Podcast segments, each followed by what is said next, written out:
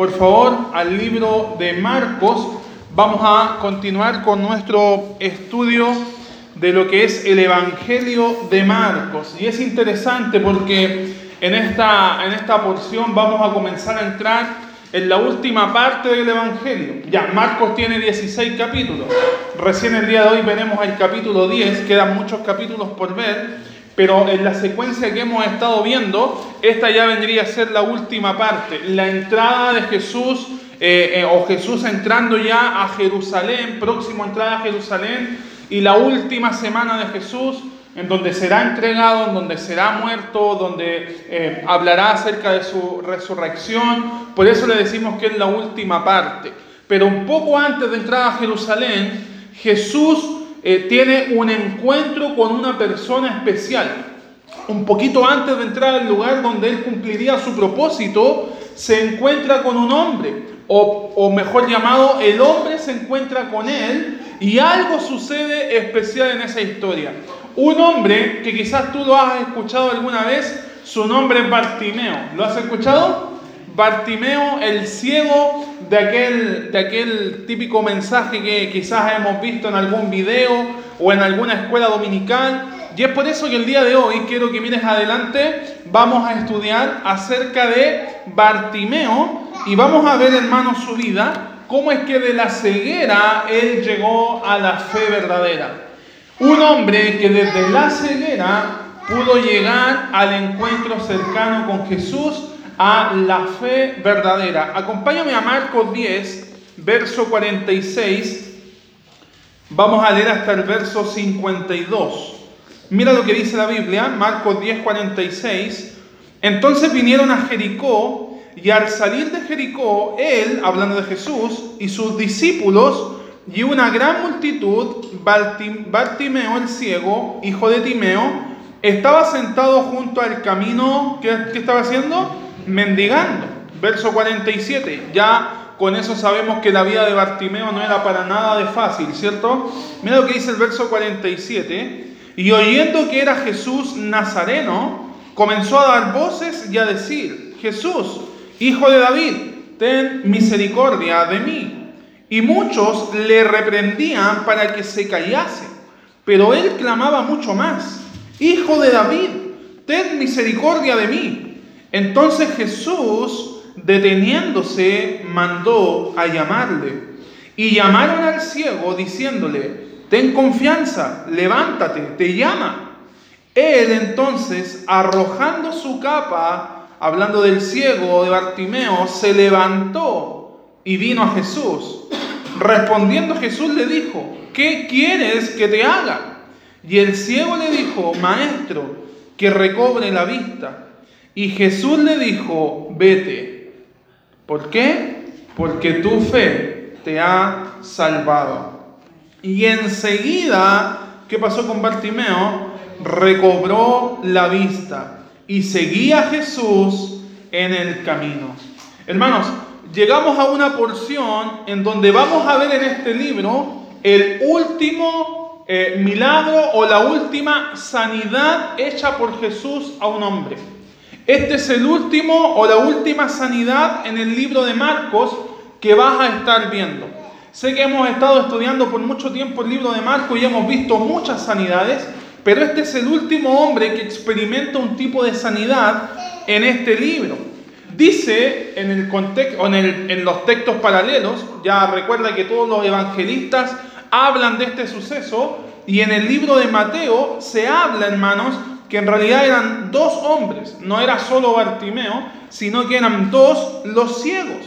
Pero Marcos en este pasaje pone su énfasis en Bartimeo, pone su énfasis en este hombre. Vemos en él, vemos en Bartimeo una persona que ha experimentado la salvación. No sé si te diste cuenta, pero Bartimeo va con una necesidad y su problema era la ceguera. ¿O no? ¿Estamos de acuerdo? Pero ¿qué le responde Jesús? Tu fe te ha salvado. Tu fe te ha hecho salvo. E inmediatamente, junto con la salvación, vino la sanidad a su vida. Entonces lo que vemos en este hombre, ¿por qué Marcos se enfoca solo en Bartimeo y no en los dos ciegos? Porque sobre este hombre ocurre algo especial. este hombre experimenta la salvación. Este hombre experimenta sanidad y más encima ahora se levanta viendo, mirando con claridad y no se queda en el mismo lugar de donde salió, sino que decide seguir a Jesús. Amén. Hemos experimentado sanidad.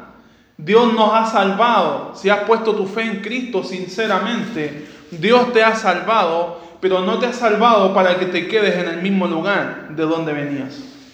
No te ha salvado para que te mantengas en la misma posición en la que estabas. Dios te ha salvado para que ahora puedas seguirle.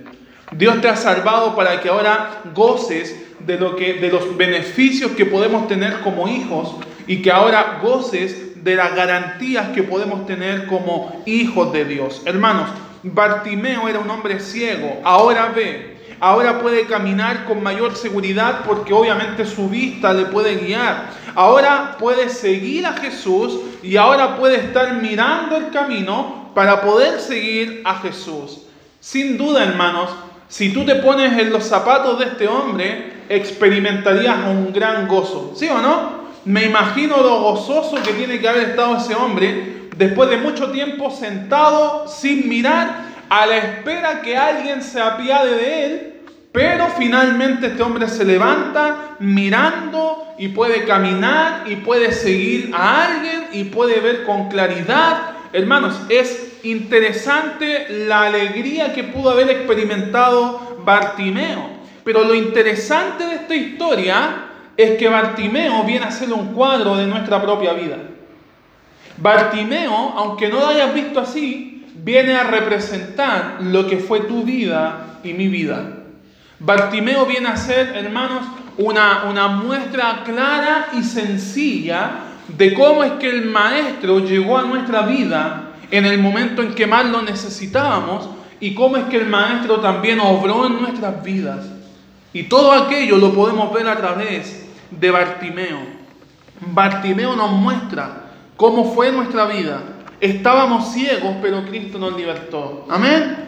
Hermanos, estábamos a la deriva, pero Cristo nos vino a dar un propósito. Hermanos, al igual que Bartimeo, estábamos sin salvación, pero ahora gozamos de una vida nueva, una vida en abundancia, como lo dice la Biblia, y más encima de una vida eterna que nos está esperando. Amén. Hermanos, Bartimeo viene a ser nuestra vida representada en la palabra del Señor. Sin duda, hermanos, esta historia nos hace vernos a nosotros mismos. No pueden mirar a Bartimeo sin estar mirándote al espejo.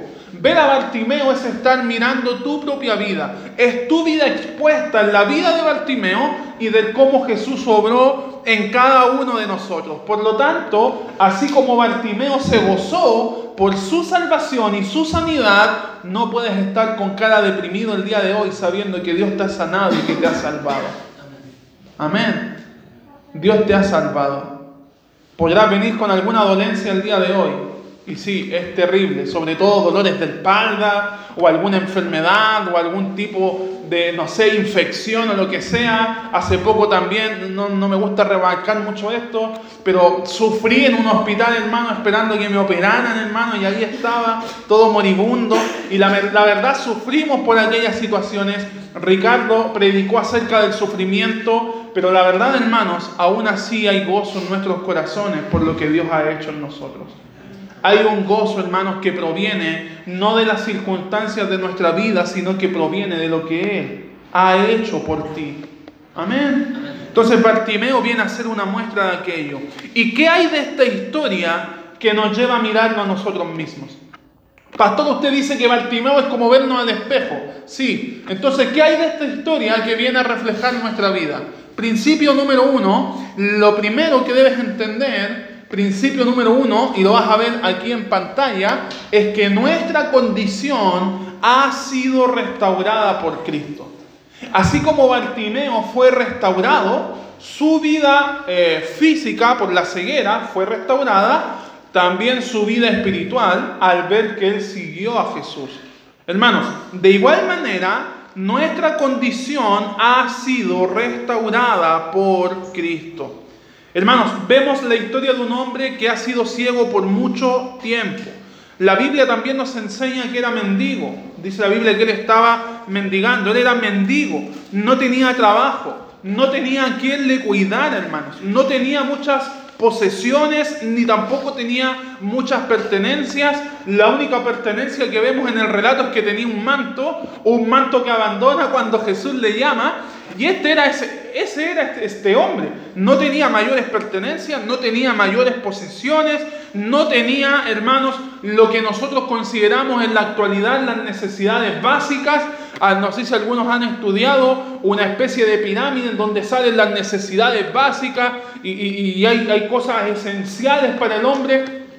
Pero este hombre no gozaba de aquello, él estaba en una situación totalmente deplorable, Imagínate, hermanos, él quizás nunca vio el rostro de su padre, quizás nunca vio el rostro de su madre, quizás no veía a sus hermanos, a sus amigos, quizás nunca pudo ver lo que nosotros podemos ver, la claridad de un cielo azul, o, quizás el hermoso, eh, el hermoso atardecer, hermanos. Él estaba totalmente privado de aquello.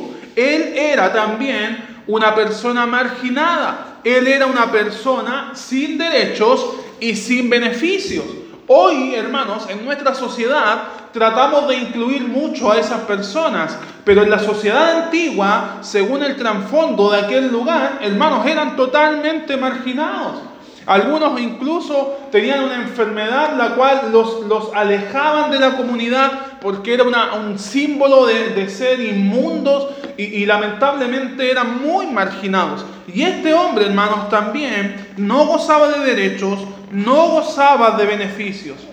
Pero algo interesante que ocurre en esta historia es que mientras todo el mundo presenciaba a Jesús, ponte a pensar en esto, Jesús viene caminando, multitud le sigue, pero ahí está el ciego, abandonado en una esquina, tirado ahí con su manta, quizás abrigándose del frío, quizás ahí a la espera de alguien que tenga misericordia de él. Y mientras Jesús camina, toda una multitud puede presenciar a Jesús, puede experimentar quizás algo especial con Jesús, pueden experimentar su poder. Él estaba caminando y gente caminando al lado de él, pero este hombre estaba totalmente lejos de la acción.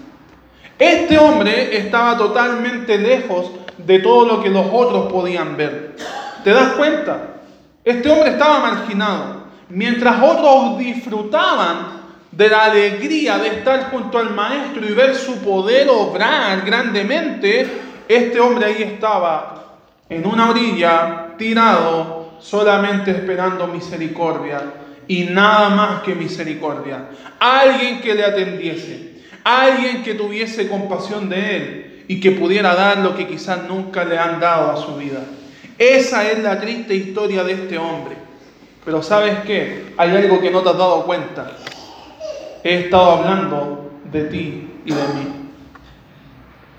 No te has dado cuenta, pero todo este momento he estado hablando de Bartimeo, pero también he estado hablando de tu vida y de mi vida.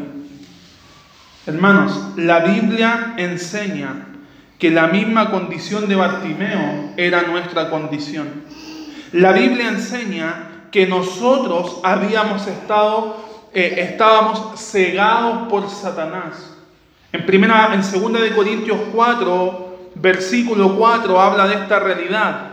Segunda de Corintios 4, verso 4, en los cuales el Dios de este siglo, nótese que Dios está con minúscula, hablando del Dios pagano, en los cuales el Dios de este siglo cegó el entendimiento de los incrédulos para que no les resplandezca la luz del Evangelio de la gloria de Cristo, el cual es la imagen de Dios.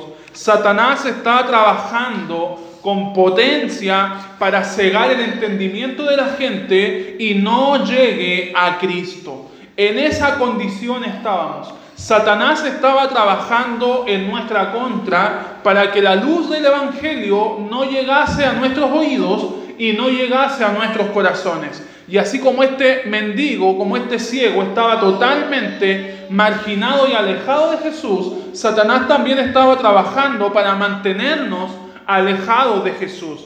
Además, la Biblia enseña que cuando estábamos sin Cristo éramos pobres, éramos como extranjeros al lado del camino, igual que este ciego, al igual que Bartimeo. Efesios 2, verso 12, mira lo que dice la Biblia, Efesios 2, versículo 12, cómo era nuestra condición antes de llegar a Cristo. En aquel tiempo estabais sin Cristo, alejados de la ciudadanía de Israel y ajenos a los pactos de la promesa. Y mira lo que dice al final, sin esperanza y sin Dios en el mundo. Esa es la condición de una persona que no goza a Cristo en su corazón. Sin esperanza y sin Dios en el mundo.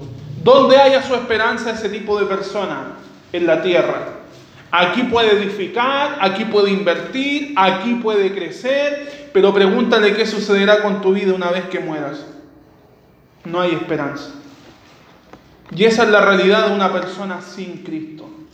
Y es la realidad que nosotros teníamos antes de llegar a Cristo. Estábamos alejados de Él, sin esperanza y por tanto sin Dios. Entonces, si te das cuenta, lo opuesto es que si tú estás en Dios a través de Cristo, hay esperanza. Amén. Hay esperanza. Y gozamos la esperanza de la vida eterna. Hermanos, la Biblia también nos enseña que espiritualmente estábamos muertos en nuestros delitos y en nuestros pecados. Efesios 2, verso 1. Y Él les dio vida a ustedes cuando estaban muertos en vuestros delitos y pecados. ¿Te estás dando cuenta cómo es que la historia de Bartimeo viene a ser un reflejo de nuestra historia?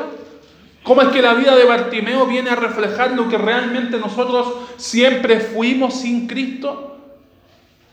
Hermanos, antes de conocer a Cristo éramos un Bartimeo cualquiera. Antes de conocer a Cristo éramos un Bartimeo a la espera de que alguien viniera a nuestro rescate. Nosotros, al igual que Bartimeo, no tendríamos ninguna esperanza si no fuera porque Cristo pasó por nuestro entorno. Amén. Gozamos de esperanza porque Cristo pasó. Bartimeo halló esperanza porque Cristo pasó por el lugar en donde él se encontraba. Y nosotros tenemos esperanza porque Cristo pasó en el momento en que más lo necesitábamos. Hermanos, si Cristo no hubiese pasado por nuestro camino, entonces estaríamos en la misma condición que antes. No sacan nada con decir, yo soy el mejor hombre del mundo, yo doy dinero a tales instituciones, yo ayudo a los abuelitos a cruzar la calle, yo hago muchas buenas obras. Hermanos, tu condición sin Cristo es esta. Alejado de Dios, sin esperanza, sin Dios en el mundo. Pero Dios vino, Jesús pasó, llegó a nuestra vida, tuvimos un encuentro con Él y hemos sido restaurados. Al igual que este ciego fue restaurado y ahora gozamos de tener a Dios en nuestra vida a través del Espíritu Santo. No pedimos que Dios descienda y que Dios venga a visitarnos. ¿Sabes por qué? Porque Él está en nosotros. La Biblia dice, Jesús dijo que no nos iba a dejar huérfanos y que el Espíritu Santo iba a venir a morar en nuestras vidas. Si eres creyente, el Espíritu Santo está en tu vida y Dios, por tanto, también está en tu vida. Gozas de una comunión única la comunión que Bartimeo no podía tener. Una vez que experimenta el encuentro con Jesús, le siguió y te aseguro que probablemente la comunión fue creciendo. Hermanos, tenemos comunión con Dios porque Él nos ha restaurado. Ya no hay nada que nos mantenga separado de Él. Ya no hay nada que te mantenga alejado de Él. Promesa hay en la palabra de que ni la muerte, ni ángeles, ni principados, ni potestades, ni espíritus, ni nada de lo que tú puedas mencionar podrá separarnos del gran amor de Dios para con nosotros. Amén. Hermanos, tenemos promesas, no hay nada que nos mantenga separados de Él. Hermanos, este hombre, de ser un ciego, desconocido, miserable, ahora pasó a ser un hijo de Dios. Amén. Y nosotros, de ser desconocidos pasamos a ser también sus hijos. Dios restauró nuestra relación con Él a través de Cristo. ¿Estás de acuerdo? Dios restauró nuestra vida a través de Cristo. Dios restauró nuestra condición espiritual a través de Cristo. Dios restauró nuestro destino todo a través de Cristo. teníamos por destino la, condenación, teníamos por destino el lago de fuego. Pero la Biblia enseña que Jesús incluso vino a restaurar ese destino y ahora puedo decir con toda libertad, soy salvo porque sé que el día en que muera, sea por forma natural o por como sea, Dios lo sabe, tengo la certeza de que estaré junto al Señor. Hermanos, Pablo expresaba esa verdad. Pablo decía, estoy luchando en mi mente. No sé, él estaba a punto de morir, estaba preso, era maltratado, él no sabía si lo iban a matar a la hora después o al día siguiente, pero sí sabía que él iba a morir por el Evangelio. Y él oraba al Señor y decía, estoy ahí en duda, prefiero quedarme en la tierra, pero con el único fin de seguir avanzando en la obra, de seguir predicando el Evangelio pero si me han de matar, bueno, sé que mucho mejor porque sé que estaré con mi Señor. Es lo que Pablo expresaba. ¿Es ese tu, es esa tu, tu anhelo? ¿Es ese tu pensar? Saber, hermanos, que ninguna aflicción que pueda venir a la tierra en este momento no se compara en nada con lo que vamos a gozar en un tiempo más. No se compara en nada con lo que vamos a vivir en un tiempo más. Dios te ha restaurado, te tomó de la condición más deplorable en la que estabas para hacerte nueva criatura, para hacerte hijo de Él y para darte una herencia incorruptible como lo es el cielo. Amén. Gozamos de aquella verdad. Somos salvos, hermanos. Dios restauró nuestra relación con Él, restauró nuestra condición espiritual, restauró nuestro destino. Sin duda, todos nosotros somos unos Bartimeos restaurados y gozosos. Amén. ¿Qué otra cosa, hermanos, de esta historia nos ayuda a mirarnos a nosotros? Punto número dos, mira lo que dice acá adelante. Punto número dos, ¿qué otra cosa nos podemos desprender de esta historia? Y es que Dios escuchó nuestro clamor y respondió también a él. Dios escuchó nuestro clamor y respondió a nuestro clamor. Hermanos, Bartimeo y el otro ciego, ¿qué escucharon? Escucharon que Jesús venía, escucharon que el Salvador estaba pasando por el lugar en donde ellos estaban. ¿Y qué hicieron? Comenzaron a clamar. No veían, no podían tener la visión de todo lo que estaba ocurriendo, pero recurrieron a lo que tenían y es que comenzaron a alzar la voz, comenzaron a pedir que el Salvador se acercara a sus vidas. Hicieron todo lo posible para llamar la atención de Jesús. Pero mira lo interesante de esta historia. No llamaron a Jesús exigiéndole que Él haga lo que ellos querían. ¿Te das cuenta? No llamaron a Jesús, hermanos, pidiéndole altas expectativas a Él. ¿Qué te estoy diciendo con esto? Estos hombres no hicieron lo que la iglesia de hoy está haciendo. Ven a Jesús, y te aseguro, todos tus problemas marcharán bien. Ven a Jesús y te aseguro que tu cuenta bancaria crecerá. Ven a Jesús y te aseguro que prosperidad llegará a tu vida. Hermanos, no es así. Ellos no llegaron con altas expectativas, no fueron a exigirle nada a Jesús, no fueron a reclamarle nada. Es más, lo que Bartimeo hizo no fue, y no fue y le dijo a Jesús, hey, ven y sáname porque lo merezco. Que lo que Bartimeo hace es reconocer su condición deplorable ante Jesús. ¿Sabes de qué forma? Él no dice abiertamente, Jesús, soy un pecador, pero sí dice, ten misericordia de mí. Con esa expresión él está reconociendo que frente al gran rey, Él no es más que nadie. ¿Te das cuenta? Con esa expresión Él está reconociendo que está delante del juez, que está delante del rey, que está delante del Señor, fue lo que expresó Isaías cuando, cuando se revela Dios a él, cuando tiene la visión de Dios. En Isaías 6 vemos al profeta que ve un destello de la santidad de, Dios y este profeta en vez de decirle, wow, Dios, eh, concédeme lo que quiero, hey, dame esto que necesito lo otro, este hombre, hermanos, cayó y dijo, oh, soy miserable. Oh, la verdad soy un hombre impuro, de labios impuros, y habito en un pueblo de hombres con labios impuros. Hermanos, la santidad de Dios vino a reflejar nuestra debilidad. Y este Bartimeo no viene con altas expectativas a exigir a Jesús. Todo lo contrario, viene a reconocer quién era Él ante una, una persona tan justa y tan recta como Jesús. Amén. Ten misericordia de mí. Él no estaba mendigando con estas palabras. Él no estaba esperando que Jesús le tirara unas monedas. No, no era una forma de mendigar. Más bien él está reconociendo que estaba frente al verdadero rey de Israel, frente al Mesías Salvador. Porque el mismo Bartimeo dice, Hijo de David, ten misericordia de mí. ¿Por qué le dice Hijo de David? ¿Te has preguntado? ¿Por qué Hijo de David? Es imposible, entre David y Jesús hubieron muchos años.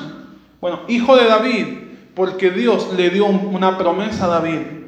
De tu descendencia vendrá el rey de Israel. De tu descendencia vendrá el rey con un reino inmutable, con un reino que perdurará y que yo lo estableceré, le dijo Dios a David. Por lo tanto, el hijo de David vendría a ser el rey que había de venir. Hermanos, qué interesante es que Bartimeo se para frente a Jesús y le dice, tú eres el hijo de David, tú eres el rey que Dios nos prometió para librarnos, tú eres el rey que Dios nos prometió para salvarnos. Hermanos, Bartimeo no entendía todo acerca de Jesús, no le conocía de vista, obviamente no podía ver, no conocía mucho acerca de él, pero reconoció que verdaderamente él era el Mesías, él era el Salvador. ¿Qué quiero decirte con esto? No necesitas ir con títulos teológicos a Jesús. No necesitas ir con un amplio conocimiento de Jesús para que Él te reciba. No necesitas ir al maestro entendiendo al, al revés y al derecho la Biblia. No necesitas ir al Jesús pretendiendo ser más santo. Hermanos, Jesús te recibe tal y como eres. Jesús te recibe tal y como vengas. A Él no le importa tu trasfondo. A Él no le importa tus errores. A Él no le interesa tus fallas. A Él le interesa que rindas tu corazón por completo hacia Él. Jesús no le preguntó a Bartimeo, ¿qué ¿con qué cosa pecaste el día de ayer? ¿En qué te equivocaste eh, en la mañana? Eh, eh, ¿Qué hiciste? ¿De cómo respondiste a tal persona? Jesús va y le dice, vengan, tráiganlo, vengan. Hermanos, podemos ver en esta historia, hermanos, que no necesitamos tener un amplio conocimiento de Jesús para poder acercarnos a Él. Hermanos, si no, si no has recibido a Cristo en tu corazón, Él está dispuesto a recibirte tal y como tú eres, con todos tus defectos, con todos tus errores, y Él hará en ti lo que tú no puedes hacer sobre ti.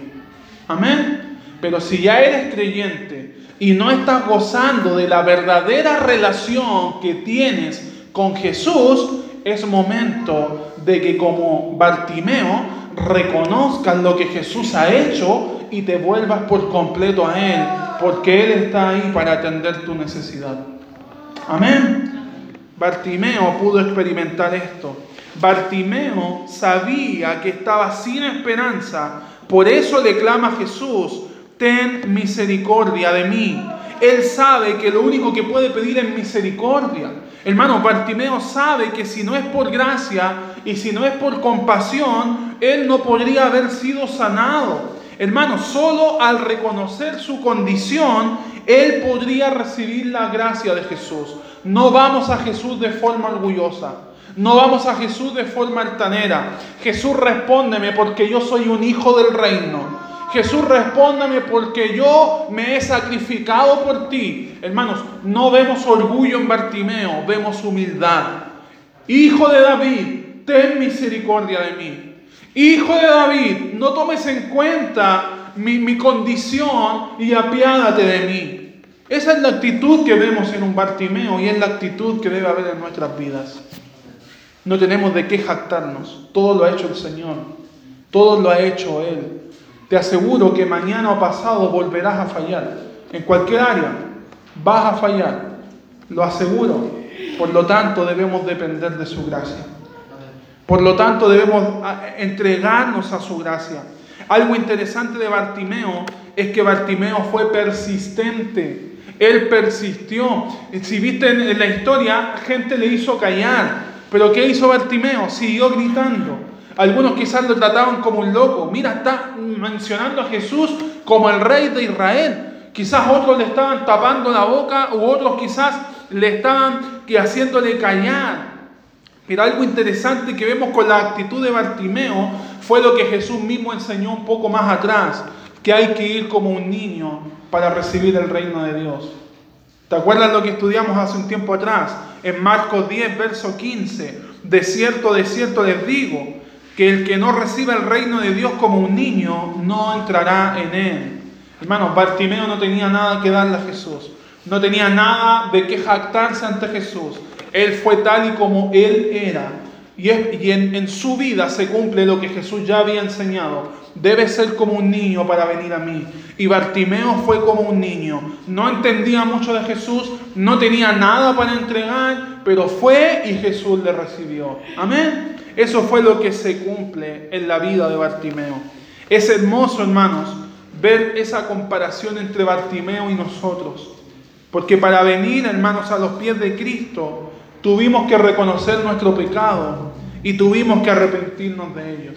Si no has reconocido tu pecado, hermanos, si no le has dicho al Señor el día en que, en que aparentemente le recibiste en tu corazón, si no fuiste capaz de reconocer tu realidad, así como Bartimeo, probablemente, hermanos, no esté gozando de la salvación bíblica. Hermanos, si crees, hermanos, que estás en comunión con Jesús y con Dios, pero no has logrado darte cuenta que tú no mereces estar con Jesús por tus méritos, sino que puedes estar con Él solo por gracia. Si no te has dado cuenta, hermanos, que no has confesado tus pecados, probablemente, hermanos, no sea una salvación genuina. Hermanos, el libro de Marcos, perdón, de Hechos 2, verso 38, Hechos 2, verso 38, el apóstol Pedro predicó un poco de esto. El apóstol Pedro predicó acerca de cómo hallar la salvación. Y él dijo, Pedro les dijo, Hechos 2.38, arrepentidos y bautícese. El bautismo viene a ser una evidencia del arrepentimiento. Por eso no bautizamos niños, porque un niño no tiene la conciencia de arrepentimiento. Un niño no puede discernir entre lo bueno y lo malo. Y la Biblia enseña que uno debe bautizarse o identificarse con Cristo una vez que ha reconocido que ha venido con pecados, pero que con Cristo pueden ser limpiados. ¿Se entiende? Por eso Pedro predica, arrepentidos, reconozcan sus errores, reconozcan hasta ante el maestro que se han equivocado, pero que él puede traer la solución y bautícese, la consecuencia del arrepentimiento verdadero. Cada uno de vosotros en el nombre de Jesucristo para el perdón de los pecados. Arrepentimiento trae perdón. Amén. Arrepentimiento trae perdón. Y recibiréis, cuando hayamos el perdón, y recibiréis el don del Espíritu Santo. Amén. En el libro de Romanos nos dice que el que tiene al Espíritu Santo es un hijo de Dios. Lo dice la Biblia. Por lo tanto, nos arrepentimos, somos perdonados y de inmediato pasamos a ser hijos de Dios. Muchos creen que nacen siendo hijos de Dios, pero hermanos, el hecho de que nazcas en un aeropuerto no significa que seas un avión. Es, una pequeña broma. Hermanos, todos somos creación de Dios, pero no todos son sus hijos hasta el día en que reciben a Cristo en su corazón. Nosotros pudimos clamar a Jesús, pudimos clamarle para hallar salvación y Jesús respondió, Romanos 10:9, que si confesares con tu boca que Jesús es el Señor y creyeres en tu corazón que Dios le levantó de los muertos, serás salvo. La salvación viene a través de Jesús. La salvación viene a través de un encuentro real y cercano con Él, en donde te rindes ante Él como Bartimeo, en donde te rindes por completo, Jesús, la verdad soy pecador, la verdad no soy digno, te rindes ante Él, te arrepientes de tus pecados, llega el perdón a tu vida, la salvación ha de ser para tu vida y tenemos, hermanos, la evidencia del Espíritu Santo obrando a diario en nuestros corazones. Amén. Dios jamás te ha menospreciado. Él te ha escuchado y te ha respondido si verdaderamente te has arrepentido y le has recibido en su corazón. Amén. Así como él, eh, como este hombre Bartimeo abandona su manta para seguir al maestro, nosotros abandonamos nuestra vida cargada de pecado para seguir a Jesús. Amén. Tercer y último principio en cómo poder, hermanos, mirarnos a nosotros mismos a través de esta vida, a través de este hombre. Tercer y último principio, quisiera terminar con esto. Nuestra vida es de alto aprecio para Jesús. Esta historia nos revela que tu vida y mi vida tiene valor para Jesús. Para Bartimeo nadie tenía valor para él, pero sí para uno, para Jesús. Hermanos, quizás nuestra vida no tiene valor ante los demás, pero sí ante Dios. Jesús se detiene. Este hombre le grita. Hombres le hacen callar. Pero ¿qué hace Jesús? Él no sigue su marcha. Él se detiene, hermanos. Qué hermoso es ver que el Hijo del Hombre quiere escuchar el clamor de este otro hombre necesitado, de este otro hombre en una situación deplorable. Jesús está rumbo a Jerusalén. Recuerda esto, Jesús va rumbo a cumplir su misión, a morir por la humanidad. Quizás iba preocupado, quizás iba pensando muchas cosas, pero él iba rumbo a la cruz. Pero en el camino un hombre le sale al encuentro. Hermanos, vemos en esta historia que nunca Jesús está tan ocupado como para poder atender a alguien en necesidad. Amén. Hermanos, Jesús está dispuesto a atender a los que claman a Él. Mientras todos quisieron callar, Jesús se detiene y manda a que lo traigan. Eso es una verdadera muestra de aprecio. Mientras todos están rechazando a este mendigo, Jesús dice, hey, hey, tráiganlo para acá, tráiganlo, preséntenmelo, quiero hacer algo especial en su vida. Por eso estos hombres que lo mandan a buscar le dicen, hey, tranquilo, el maestro te ha llamado, algo sucederá contigo, algo sucederá con tu vida. ¿Sabes qué es lo que nos muestra la actitud de Jesús? Es que para Él, hermanos, Bartimeo es una persona, no es un estorbo. Para Él Bartimeo es una persona, no es, hermanos, un problema con el cual Él tiene que lidiar. ¿Cuántas veces vemos a las personas como problemas? Examínate. ¿Cuántas veces ves a aquella persona que quizás no te cae mucho y lo ves como un problema? ¿Te ha pasado? incluso en la misma iglesia podrás ver a alguien como un problema. Quizás ya no quieres discipular porque es un problema. Quizás ya no quieres saludarle porque es un problema. Quizás ya no quieres entablar una conversación con él porque siempre se está quejando. Hermanos, nosotros vemos a los demás como problemas, pero Jesús no, hermanos. Mientras que otros vieron a Bartimeo como un problema, Jesús lo ve como una persona. Hermanos, quisiera terminar con esto. ¿No es hermoso ver cómo Jesús también trató con nosotros? ¿No es hermoso ver cómo es que Jesús también trató con nuestra vida? No nos trató como problemas, sino que se preocupó por nosotros. Nosotros verdaderamente éramos un problema ante Él, pero no nos trató como aquello. Por eso la Biblia nos enseña en Romanos 5.8 en que siendo aún pecadores, Él murió por nosotros. En que siendo aún hombres desviados, en que siendo aún personas entregadas a los placeres del mundo, Él murió por nosotros y nos hizo una, una, persona nueva, nos dio una vida nueva, nos hizo ser una criatura nueva. Hermanos, algo interesante de Bartimeo es que ahora él puede ver y puede seguir a Jesús hasta Jerusalén. ¿Qué es lo interesante de esto? Que Bartimeo le sigue. Bartimeo no se queda. Bartimeo se levantó y pudo quizás ir a recoger al otro ciego o a estar con Él, pero Él decide seguir a Jesús. No quiso volver a su vida pasada, hermanos. Esta es la reacción de cualquiera que se encuentra con Jesús, seguirle. La reacción de cualquier persona, hermanos, que se encuentra con Jesús, la respuesta más natural es seguirle. Es inconsecuente que una persona que reciba a Cristo en su corazón no esté dispuesto a seguirle. Hermanos, eso la verdad podría ser hasta un autoengaño. Vemos en esta historia que la reacción más natural es seguir a Jesús. Bartimeo pasó de ser una persona de el lado del camino a ser una persona siguiendo el camino. Nosotros, hermanos, ya no somos uno del lado del camino, sino que ahora debemos ser como aquellos que siguen el camino. Y nuestro camino, nuestra meta es Jesús. Pablo decía, prosigo hacia la meta. En su mente Jesús era la meta. En su mente, aún estando preso y aún siendo martirizado, su meta era Jesús. Aquellos hombres y jóvenes que van a las carreras, las corridas en la calle, su meta es pasar por aquel lugar en donde dice meta, el fin, porque saben que han logrado lo que se propusieron por mucho tiempo. Nuestra meta es seguir a Jesús. Él fue un discípulo, que siguió a Jesús por tanto, hermanos, esa debe ser nuestra reacción. Fe verdadera es seguir a Jesús. Y como te dije, probablemente no gozas de una comunión cercana con Él.